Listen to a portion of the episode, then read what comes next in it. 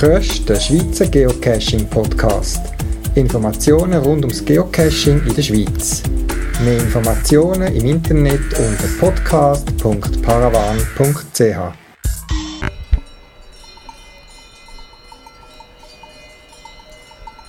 Willkommen zum 14. Schweizer Geocaching-Podcast vom September 2011. 29 Tage unterwegs sein, zum ein einzigen Cache finden, eine besondere Story, ein besonderes Erlebnis von einem Geocacher aus dem Liechtenstein und zwei Erlebnisse, die mich selber fast dazu gebracht haben, zum mit Geocachen aufhören. Das sind die Hauptthemen von dem Podcast. Viel Spaß beim Hören.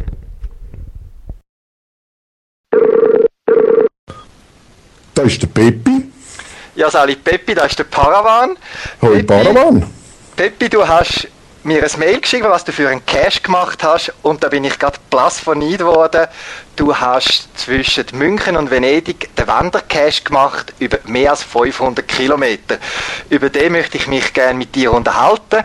Aber bevor wir da einsteigen in den super langen Cash, wer ist der Peppi 76? 71, Entschuldigung. Ja, ja, der Pippi 71. Ja, wer ist das? Äh, ich bin ein, äh, ein Finanzberater, der bei einer liechtensteinischen Pensionskasse schafft. Bin bis vor vier Jahren eigentlich ein überhaupt nicht Läufer gewesen, so ein bisschen Computerfan und Hockeyfan und Unihockey-Fan, aber, aber nicht so gross aktiv. Und äh, ja, jetzt seit ich mit Cashen angefangen habe vor vier Jahren oder vor dreieinhalb Jahren, bin ich, habe ich mich ein bisschen zum Läufer entwickelt. Und ich gehe richtig in der Annahme, so wenn ich deine Stimme höre, eben du wohnst irgendwo in der Ostschweiz oder sogar im Liechtenstein. Ja, genau, das ist richtig. Also ich bin in Davos aufgewachsen und der, der Liebe wegen bin ich dann einmal vor etwa 14 Jahren ins Liechtenstein gekommen und da wohne ich jetzt eigentlich auch schon die Zeit. Jetzt der Cache, den du gemacht hast, das ist, äh, ich mache dann den Link noch in der äh, Podcast-Webseite für alle, die den möchten selber nachschauen. Das ist, der heißt München-Venedig, ein Wandercache. 28 Etappen, drei Länder, ein Weg, 560 Kilometer, 20.000 Höhenmeter, unendlich viele Eindrücke. Wie kommt man auf die Idee, ich will so einen Cache zu machen? ja, das frage ich mich eigentlich auch. Ich bin irgend vor, das muss schon vor etwa drei Jahren gewesen bin ich irgend komischerweise auf den Cache gerutscht. Ich weiß nicht, ob ich den in einem Forum gefunden habe. Auf jeden Fall habe ich den angeschaut, habe ich gelesen und von dort weg habe ich eigentlich gewusst, das ist mein grosser Traum, das will ich einfach irgendwann einmal machen. Aber ja, ich habe eigentlich immer noch davon geredet, so, haben wir nichts konkret darunter vorgestellt. Ja, was heisst denn das jetzt eigentlich? Äh, bis es sich dann ein bisschen konkretisiert hat, der Früh, also der, der Winter eigentlich schon. Und irgend im Frühling hat meine Frau mal gesagt, so, hör mal davon reden, mach mal. Ja, und von dort weg ist es dann ziemlich konkret geworden. Ja, das ist ja nicht ein Cash, wo man sagt, ja, ich mache es verlängertes Wochenende oder so. Wie lange bist du unterwegs gewesen? Also unterwegs, schlussendlich bin ich 29 Tage gewesen. Äh, es gibt einen Wanderführer und der sagt etwa 28, also es gibt zwei Wanderführer. Der eine sagt, es geht 28 Tage, der andere sagt, es geht 29 Tage.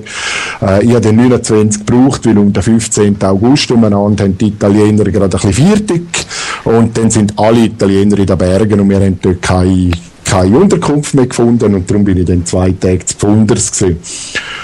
Ja. Und wanderst du dann sonst schon? Oder ich meine, so 28 oder fast 30 Tage unterwegs zu Fuß, äh, das macht man auch nicht auch mit Nullkondition. Hast du da vorher nicht trainiert oder bist du sonst schon ein geübter Läufer? Also eben, ich bin, bin grundsätzlich überhaupt nicht der Läufer gewesen, habe aber wirklich mit dem Cashen jetzt seit dreieinhalb Jahren habe ich, habe ich wirklich angefangen ein bisschen zu schuhen und habe auch Freude bekommen daran, obwohl im Cash steht zwar eigentlich loslaufen und Kondition kommt dann quasi von selber. Und äh, ich bin aber schon der, vor allem auch den Sommer bin ich ziemlich viel in den Bergen gewesen, habe schöne, wunderschöne Gipfel bestiegen und, und habe dort schon eine bessere Grundkondition gehabt und wie sonst. Und ja, von dem habe ich natürlich auch profitiert, weil eben, wie du auch im Profil gesagt hast, sind äh, mindestens 20.000 Höhenmeter. Ich denke sogar, rein werden es irgendwie 25.000 kh, weil ich habe dann noch ein bisschen Zusatzschlaufen gemacht. Ich bin auf dem Pitzboe und da ist irgend 3.152 Meter und ich bin auf dem Hochpfeiler gewesen. Das ist ein ganz besonderes Erlebnis gewesen. Da ist sogar 3.509 Meter und ja, das sind halt schon noch so die Schmankerl auf dem Weg gewesen. Wo hat man dann da übernachtet hauptsächlich? Also am, am, Anfang ist es so, wenn, also die ersten zwei Tage ist man eigentlich noch im Tal, dort nimmt man ein Hotel, also zwölf Ratshausen und ein Bad Tölz ist das gewesen. Und nachher ist man eigentlich meistens in Berghütten, das sind meistens deutsche Alpenvereinshäuser, sind äh, österreichische Alpenvereinshäuser oder nachher eben italienische Alpenvereinshäuser.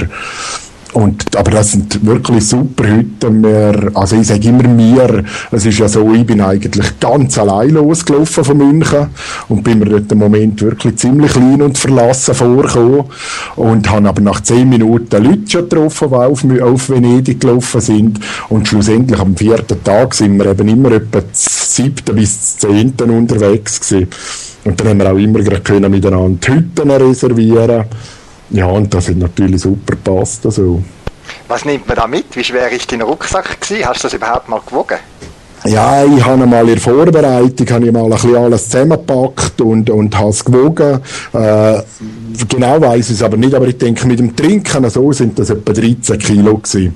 Äh, ich habe auf, auf einer Homepage, also www.münchenvenedig.de, äh, habe ich eine Packliste gefunden und ich habe mich dann eigentlich recht an die gehalten, bis auf das Aufladegerät für Batterien, die man halt für das GPS-Gerät braucht äh, und so derige Sachen.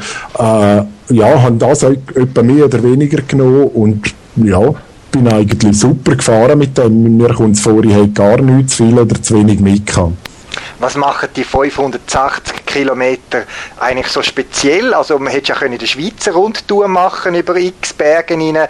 Was ist München-Venedig, was ist der spezielle Reiz an dieser Strecke?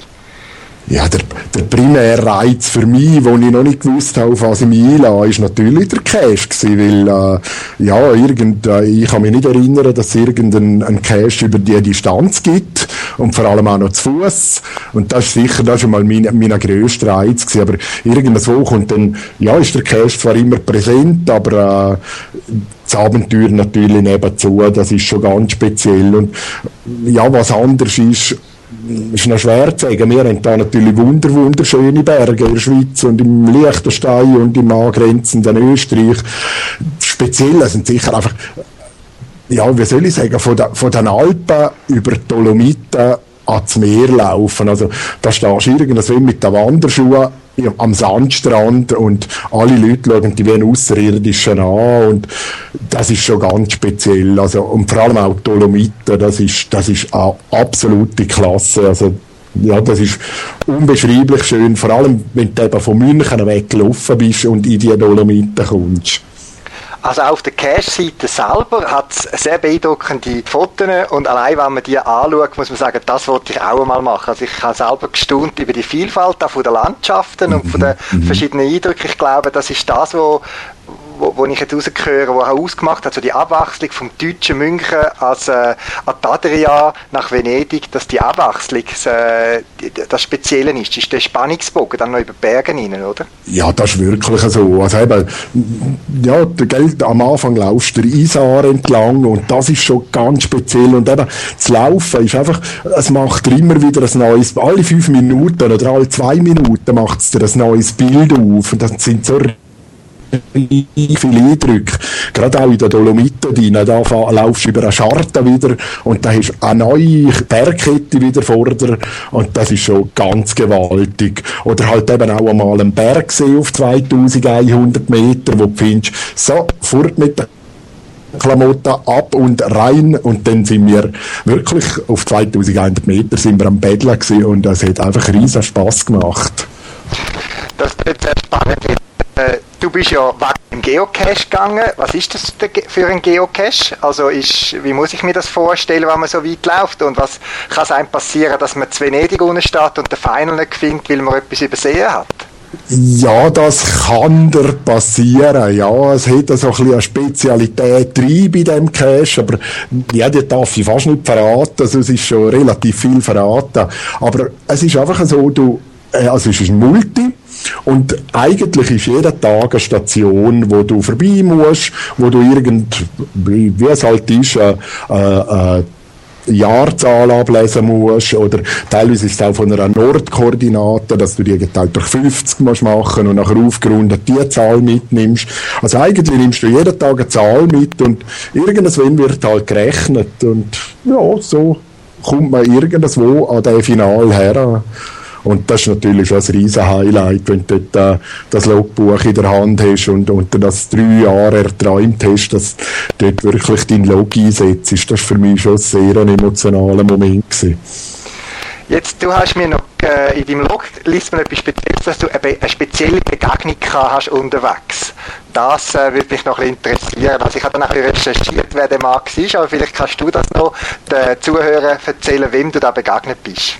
Ja, das ist wirklich auch, also da ist mir ziemlich, ziemlich äh, kalter Rücken abgelaufen. Es gibt für München Venedig, so weit mir ist, gibt es zwei Wanderführer.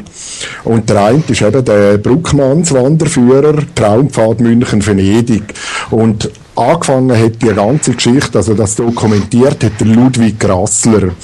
Der äh, Ludwig Grassler ist, ist dort gelaufen und, und eben hat, hat die Routenbeschreibung gemacht. Und im Kloster Scherftlan am ersten Tag sitzt der Mann im Biergarten dort draussen hat seinen 86. Geburtstag gefeiert und seine 90-jährige Frau dabei gehabt. Und das war für mich schon ein wahnsinniges Erlebnis gewesen. Ich habe den Mann auf einem Foto gesehen und laufe her und sage halt, grüß Gott, Herr Grassler. Und der ist völlig platt gewesen. Woher kennen Sie mich? Und ja, das war äh, wirklich eine, eine ganz tolle Unterhaltung mit dem Mann nachher. Der hat uns nachher sogar das Kloster Schärfplan, ist er mit uns in die Kirche gekommen und hat uns noch die Kirche gezeigt und hat uns dann sogar noch das Gepäck mitgenommen bis auf Wolfratshausen. Aber ein München Venediggänger sagt natürlich, pui Teufel, ja, keine Hilfe, oder? Äh, also, es gibt derige, die gehen zum Beispiel auch mal mit einem Bergbändchen als Woder auf und das habe ich eigentlich von Anfang an gesagt, wenn es nicht unbedingt sein muss, dann will ich das natürlich auch nicht machen. Und ich habe es effektiv auch hergekriegt. Und darauf bin ich schon ein bisschen stolz. Ja, es macht einem richtig lustig, um den Wagen unter die Füße zu nehmen. Wenn jetzt andere Geocacher oder Leute, die den Traumpfad München-Venedig möchten machen, du bist jetzt dort gegangen, hast deine Erfahrungen gemacht, gibt es noch einen Tipp, den du anderen kannst mitgeben ja, es ist noch lustig, im, im, äh, im äh, Listening drin ist eigentlich der Hint, glaube äh, einfach oh, jetzt weiß es nicht mehr genau, aber ich glaube, einfach langsam loslaufen und laufen und laufen und laufen. Und, und irgendwie ist es so. Also, eine gute Packliste, das Zeug mitnehmen, vor allem Zeit haben, das ist klar. Ich habe da wirklich profitiert, ich habe einen tollen Chef und der hat gesagt, ja, ja, du, wenn du einen Monat unbezahlte Ferien willst, dann mach du das. Und äh, ja, und wenn du die Möglichkeit hast und Freude an den Bergen und Freude am Laufen und am Cashen, dann, dann ist es Muss, dann ist es effektiv ein Muss, es ist traumhaft. Ja, Peppi 71, vielen, vielen Dank für den Bericht. Äh, wie gesagt, hast mich richtig angemacht. Ähm, mal schauen, wann ich 29 Tage kann spendieren für so einen eindrücklichen Cash. Und äh, ja, hast du jetzt schon den nächsten Plan, den du willst angehen so mit einem Wandercash? Oder hast du gesagt, ist jetzt das, das ist es gewesen? Oder hast du da jetzt schon die nächste äh, Idee? Also, ist noch schwer, das eben zu toppen. Ich habe gesagt, ich habe überall Glück mit dem Wetter und mit den Unterkünften und so. Und ich habe ein bisschen Angst im Moment, dass man das gar nicht toppen kann. Ich bin jetzt schon, auch wieder seit ich zurück bin, bin überall ein bisschen auf Bergen rauf wieder. Aber, aber das Projekt jetzt gerade, das ich ja schon gesagt, zum Beispiel Vaduz Venedig wäre natürlich auch etwas. Nur, ja, vielleicht müsste ich da selber den Cash auslegen nachher. Das wäre dann vielleicht das Bad. Aber, äh, sonst für das Projekt gerade im Kopf habe ich nicht, aber äh, das, mit ein bisschen Zeit kommt auch das wieder, denke ich.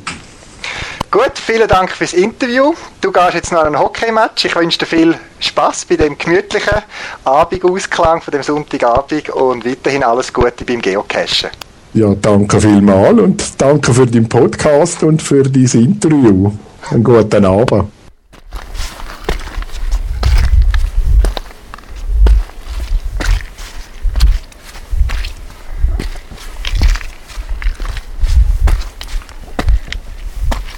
Zwei Geocaching-Erlebnisse haben fast dazu geführt seit dem letzten Podcast, dass ich mit Geocachen aufgehört habe. Zum Glück nur fast. Von diesen Erlebnissen und zwei, drei andere Sachen, wo mir begegnet sind rund ums Geocachen, von denen möchte ich euch heute berichten. Das erste Erlebnis wirkt immer noch nach. Ich bin immer noch berauscht von dem Geocache, den ich finden durfte. Da in der Schweiz wo ich bis jetzt nicht weiß, ob das Platz 1, 2 oder 3 in meiner Rangliste von gefundenen Geocaches ist. Für mich ist ein toller Geocache ein Geocache, der eine gute Geschichte hat dahinter, eine Story, wo oder wo einen super Ort anführt oder wo tolle Stages oder Behälter oder was auch immer für Posten hat. Der Cache, der verbindet alles. Es ist eine super Geschichte von A bis Z durchgezogen sie führt da unglaubliche Orte hin, wo man fast nicht glaubt, dass man das in der Schweiz noch findet. Und er hat Posten und Stages, wo es einem fast den Schnuff verschlägt, wenn man daran anläuft, wo man nur noch kann staunen mit einem Lachen auf dem Gesicht und das während mehreren Nächten, wo man braucht, um den Cash zu finden. Also ich schätze, dass man etwa 30 bis 35 Stunden allein die Suche während dem Cash investiert haben, nur zur Nacht, in mehreren Nächten ohne Da- und Abreise zum, zum jeweiligen Ort, wo das stattgefunden hat. Ein Cache, wo man im Team muss machen muss, wo wenn man mit einem tollen Team wie ich unterwegs ist, kann zusammen lachen, man kann zusammen staunen, man kann zusammen knobeln, wie man jetzt eine Aufgabe will lösen und das gesamte Erlebnis quasi körperlich gefordert sein, so ein bisschen emotional staunen, lachen, äh, manchmal ein bisschen fast verschrecken, das ist einfach das tolles Erlebnis und hat dazu geführt, dass man am Tag danach, wenn man alles versorgt hat, man hat duscht, man hat ausgeschlafen, irgendwie das Gefühl hat, ich wenigstens, kann man das noch toppen? Kann man noch Cash finden, wo einem Freude macht nach dem Wahnsinnserlebnis? Ist nicht das erste Mal, dass ich so das Gefühl habe, schon bei zwei anderen Cash oder Cash-Touren, vor allem im Ausland, ist mir das ähnlich gegangen, dass ich ein paar Tage so in einer Cash-Depression drin bin und gefunden haben, ja, das war's. Ich habe jetzt alles gesehen, was man kann sehen. Für mich ist natürlich immer sehr persönlich, was man auch sucht. Aber es ist bei mir wieder weitergegangen zum Glück und ich bin nach ein paar Tagen hat sich dann ergeben, dass ich wieder ganz übliche Anführungszeichen schöne Tradis oder Multis in der Gegend gefunden habe und mich auch an diesen Sachen freuen was für ein Cache das ist, möchte ich da nicht sagen. Das ist ein Cache, der überstrapaziert wird, wenn ihn zu viele Leute besuchen, vor allem Leute, die vielleicht auch zu wenig vorbereitet sind. Das ist ein T5, also mit besonderen Ausrüstung und Seilerlei lange nicht. Man muss noch einiges andere dabei haben.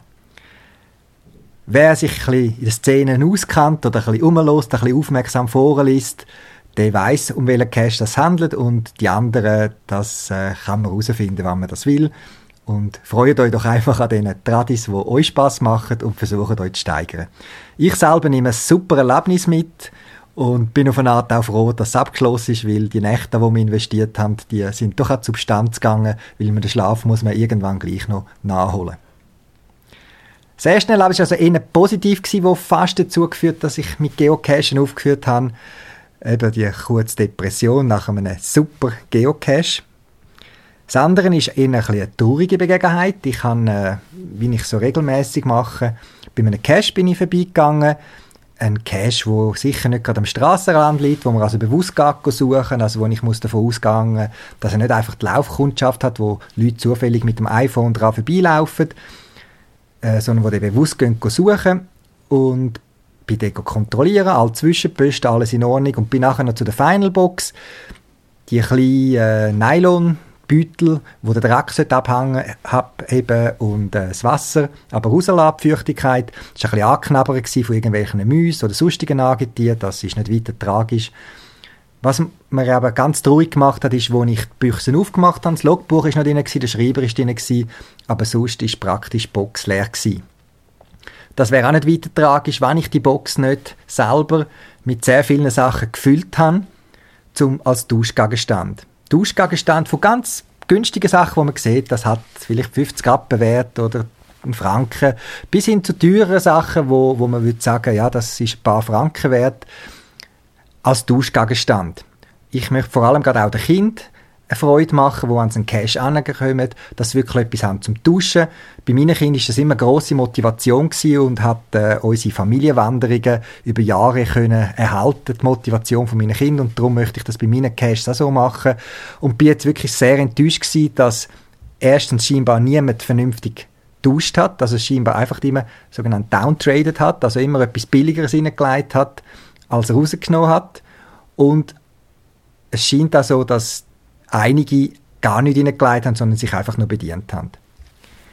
Man weiß ja in der Zwischenzeit, das ist ja nichts Unübliches, dass das passiert. Und trotzdem hat es mich in dem Moment geschmerzt, weil eben das ist wirklich ein Cash, den ich auch speziell auf das ausgerichtet habe, den ich reich bestückt habe. Und wenn ich auch nicht glaube, dass da einfach jemand gekommen ist, der plündern weil der Cash ist super alles korrekt versteckt gewesen, das könnte und müssen Geocacher gewesen sein, die die Büchse aufgemacht haben und nicht fair gehandelt oder vertauscht haben oder eben Sachen einfach entnommen haben. In dem Moment habe ich wirklich sagen, für was mache ich das? Am liebsten hätte ich Box mitgenommen und den Cash archiviert. Bin dort wirklich frustriert gewesen. Auch wenn man es weiss, nochmal zum sagen, dass das gibt, in dem Moment, wie es ist nicht der erste Fall, tut einem das weh. Und ich habe mir dann auch überlegt, ist das die Alternative, dass man dann einfach irgendwelche Mikros oder Petling irgendwo versteckt an so Orten? Ich denke, Box, das hat schon seinen besonderen Reiz. Darum an dieser Stelle einfach nochmal mein Wunsch auch als Owner. Ich möchte tolle Cash äh, der Community anbieten, gerade auch Familien und Kind und tauschen doch fair. Es ist doch so einfach zum Überlegen, wie wäre das, wenn mir der Gegenstand würde hören, den ich jetzt aus dieser Box würde rausnehmen und einer würde mir das anbieten als Tausch, wo ich in die Box würde reinlegen würde ich da darauf einsteigen. Und ist das, was ich hineinlege, etwas, wo es wert ist, auch wieder zum rausgenommen werden und nicht einfach der Abfall. Ganz ein einfacher Check, überlegt euch das, es gehört zum Spiel. Und gerade, dass es in so einem Spiel, wo die Leute eigentlich die Spielregeln kennen und wo sich auf das einlösen, das nicht einhalten, hat mich ein bisschen nachdenklich gemacht. Vor allem, es gibt in unserem Leben ja noch viele andere Bereiche, wo es vielleicht ähnlich läuft. Und ja, in dem Moment bin ich wirklich frustriert gewesen. Es war auch die Nacht, gewesen, es hat angefangen zu regnen, vielleicht auch nicht gerade die richtige Stimmung, um so eine schlechte Nachricht entgegenzunehmen oder zu sehen. Aber ich habe es jetzt gleich wieder genommen, ich habe die Box wieder reich bestückt, habe wieder verschiedene Sachen reingemacht und gebe die Hoffnung nicht auf. Allen Owner auch danke für die, die Boxen verstecken, was wirklich Tauschgegenstand drin hat. Ich finde immer wieder schöne Boxen, reich bestückte Boxen, was tolle Sachen drin hat.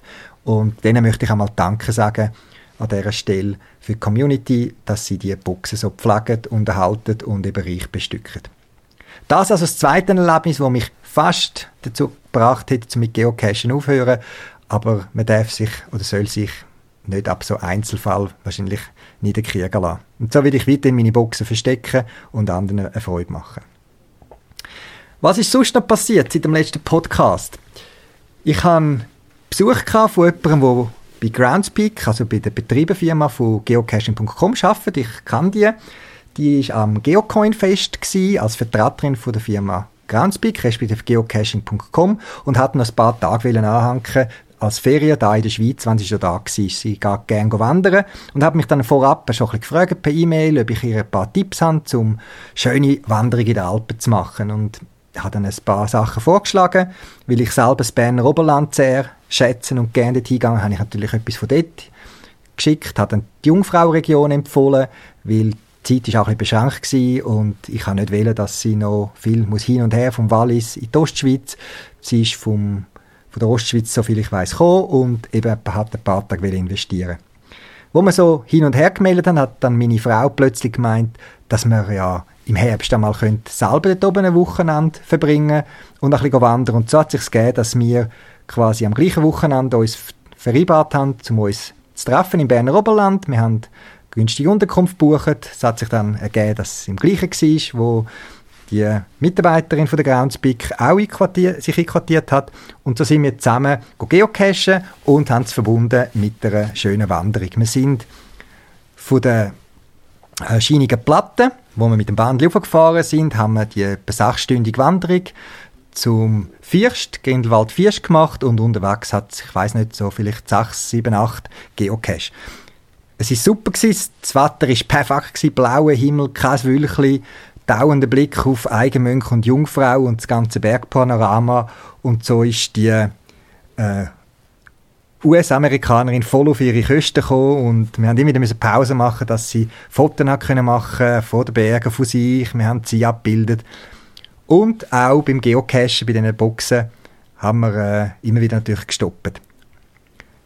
Lustig ist dann wir haben am Bach Alpsee, haben wir natürlich auch einen Stopp gemacht. Wer den Bach Alpsee nicht kennt, hat ihn sicher mal gesehen, irgendwo auf einem Kalender. Es gibt so einen See, wo im Hintergrund äh, die Jungfrau, also die Jungfrau-Region abgebildet sind, verschiedene Berge dort und sich wunderschön spiegeln. Das ist der Berg, wo für Kalenderaufnahmen gemacht wird, äh, gebraucht wird und dort hat es einen Geocache. Es sind gerade ein paar Kühe dort gestanden, sogenannte Muggles, nicht Mögel, sondern Muggles wie sie dann gesagt hat. Und man hat die Box schnell gefunden und für sie ist natürlich das äh, Wahnsinns-Highlight gewesen, quasi die grünen Alpwiesen, die schneebedeckten Berge, Alpen im Hintergrund, ein Cache und dann noch eine Kuh dran, die bimmelt. Das ist natürlich so das typische Klischee von der Schweiz, wo man dort wirklich live angetroffen hat. Auch dort natürlich Fotos gemacht und ich bin dann nicht wenig überrascht gewesen. Ich habe es zwar nicht gewusst, aber sie hat mich dann, hat mir dann den Link geschickt, dass der Cache als Cache of the Week von geocaching.com äh, aufgeführt worden ist. Das sind nicht zwingend äh, Wahnsinn, super Cache, sondern sie sollen auch die Vielfalt vom Geocachen zeigen. Und die Story ist so, dass sie einfach ihren Schreibtisch oder ihr Pult neben dem Kollegen hat, wo quasi die Blogseite betreibt, der, äh, der Eric von der geocaching.com, wo Blogs macht, wo so Newsletters und so weiter verfasst und natürlich immer auf der Suche nach neuen Stories und Ideen ist und wo er Bilder scheinbar gesehen hat von der Kollegin, hat er gefunden, wow, das ist dann ein schön gelegener Cache und noch mit der Kuh hinten dran, dann nehmen wir das mal als Cache of the Week und so ist in der kürzesten Frist das zweite Mal ein Schweizer Cache Cache of the Week geworden. Den Link findet ihr im äh, Beitrags äh, Text auf podcast.paravan.ch. Am Tag darauf war es leider dann nicht so schönes Wetter. Gewesen. Berge sind verhangen und wir haben nicht auf den Klettersteig wie ursprünglich geplant. Darum haben wir in Begleitung von einer anderen Schweizer Geocacherin, die uns begleitet hat, dann noch ein paar Caches quasi im Tal gemacht, aber auch das Berner Oberland, Trümmelbachfall oder Tare, äh, die Arenschlucht sind auch ganz tolle Orte, wo ich selber schon lange nicht mehr bin und wo einen guten Anlass geboten haben, um sie wieder mal zu besuchen. Wir haben dann noch geschaut, dass äh, sie hat sich eine Kuhglocke gewünscht zum Mitnehmen als Erinnerung für die Eltern oder wer auch immer und wir haben sie dann abgehalten, die irgendwo an einem Tourismusstand zu posten und haben dann noch einen zufälligen Landing gefunden, wo am Sonntag offen gehabt und so ist es also gekommen, dass wir eine echte Schweizer Kuhglocke oder das Kuhglöckli gefunden haben, wo sie auch können mitnehmen und ganz stolz dann können. Es ist immer spannend, und das finde ich so toll am Geocachen, gerade auch wenn man im Ausland oder mit Leuten aus dem Ausland unterwegs ist, wie man da eine gemeinsame Basis findet. Geocache ist etwas, wo man nicht riesen anfängt zu streiten und zu diskutieren, wie wenn man äh, irgendwie in verschiedenen Parteien ist oder wenn es um Weltanschauungen geht, sondern man trifft sich, man hat Freude an einem gemeinsamen Hobby und auch da ist natürlich an dem Wochenende haben wir viel über Geocache geredet. Es ist spannend gewesen, auch mal all das, was man kritisiert in der Community gegenüber Groundspeak oder geocaching.com mal aus der anderen Seite zu hören. Sie ist dort angestellt, ist auch nicht so technisch tief drin, aber hat gleich verschiedene Sachen können auch relativieren und ihre Sicht von der Sache sagen und das ist ganz spannend gewesen. Aber man hat natürlich ausgehend von dem viele andere Themen können anschneiden und man hat sich doch irgendwie wieder gefunden und das ist für mich ein tolles Erlebnis, wenn ich das mal in der Schweiz machen Sonst habe ich sehr ähnliche Begegnungen im Ausland und ja, von dem her auch ein Tipp, wenn ihr ins Ausland geht, längere Zeit zum Beispiel auch an einem Ort sind, äh, schreiben Geocacher an, Owner, ihr seht manchmal, wenn ihr Caches in eurem Ferienort zusammensucht oder wo ihr hinreist, dass vielleicht ein Name mehrmals fällt, weil ein Owner irgendwie in der betreffenden Ortschaft so sehr aktiv ist. Man kann so Leute auch anschreiben, Kontakt aufnehmen und sehr oft ergeben sich da tolle Begegnungen. Wir haben über verschiedene Unzufriedenheiten äh, gehört, wo auch ich hier gegenüber erwähnt habe, was da läuft in der Schweiz, im Diskussionsforum und so weiter. Und was ich da einfach wieder möchte erwähnen, weil das liest sich auch sehr oft im Schweizer Diskussionsforum auf äh, www.swissgeocache.ch, dass Leute quasi sagen, ja, man sollte doch das und das und was halten die davon? Und ich denke, diskutieren ist immer gut, aber der Ort, wo auch die Betriebe von der Webseite geocaching.com gehen schauen und auch ihre Meinung sich bilden, das ist mir auf der Feedback-Seite.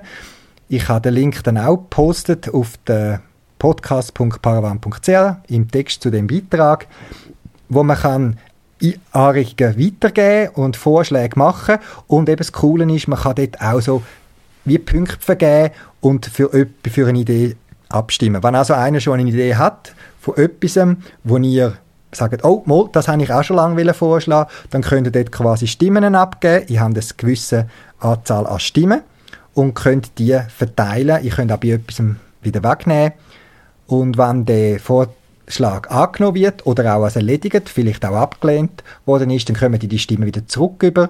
Ich finde es ein gutes System und der Fall hat gezeigt, dass man dort eben auch wirklich am richtigen Ort ist mit den Ideen platzieren. Also sicher im Diskussionsforum, in der Schweiz oder wo immer kann man mitdiskutieren, aber der richtige Ort zum Anregungen, Feedback und so weiter zu geben, das ist auf dieser Seite. Einzig Nachteil, aktuell nur auf Englisch, weil die Leute dann können vor allem Englisch, sie sind aber wacker am Deutsch lernen. Einer der Gründe, und das weiß ich jetzt auch offiziell auch seit dem Besuch von der Mitarbeiterin, ist, dass Groundspeak wirklich überlegt, sich ein Büro in Europa, konkret in Deutschland, im deutschsprachigen Raum zu suchen und die Abklärungen sind am Laufen. Wann und wo das wird sie, das ist wirklich noch in Abklärung, das weiß man noch nicht. Tja, das wäre es aus Sicht von mir, was gelaufen ist in dem letzten Podcast. Erfahrungen, Erlebnisse und Anlass, wo fast dazu geführt haben, dass ich mit geocaching.com aufhöre. Das ist vielleicht ein bisschen ironisch gemeint. Ich mache weiter und mir macht es nach wie vor Spaß.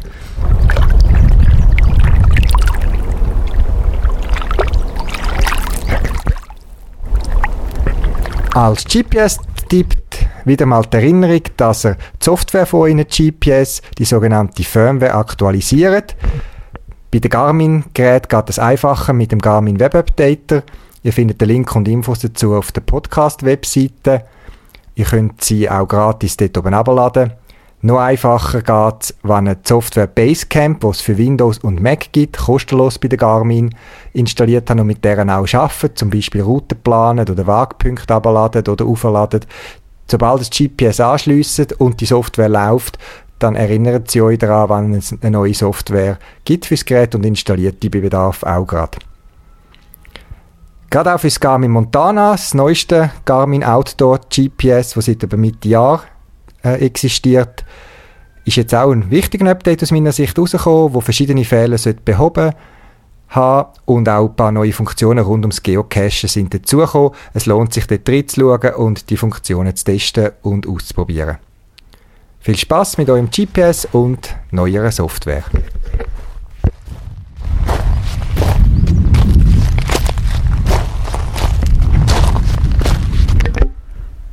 Das wäre es auch schon wieder für das Mal vom Schweizer Geocaching Podcast.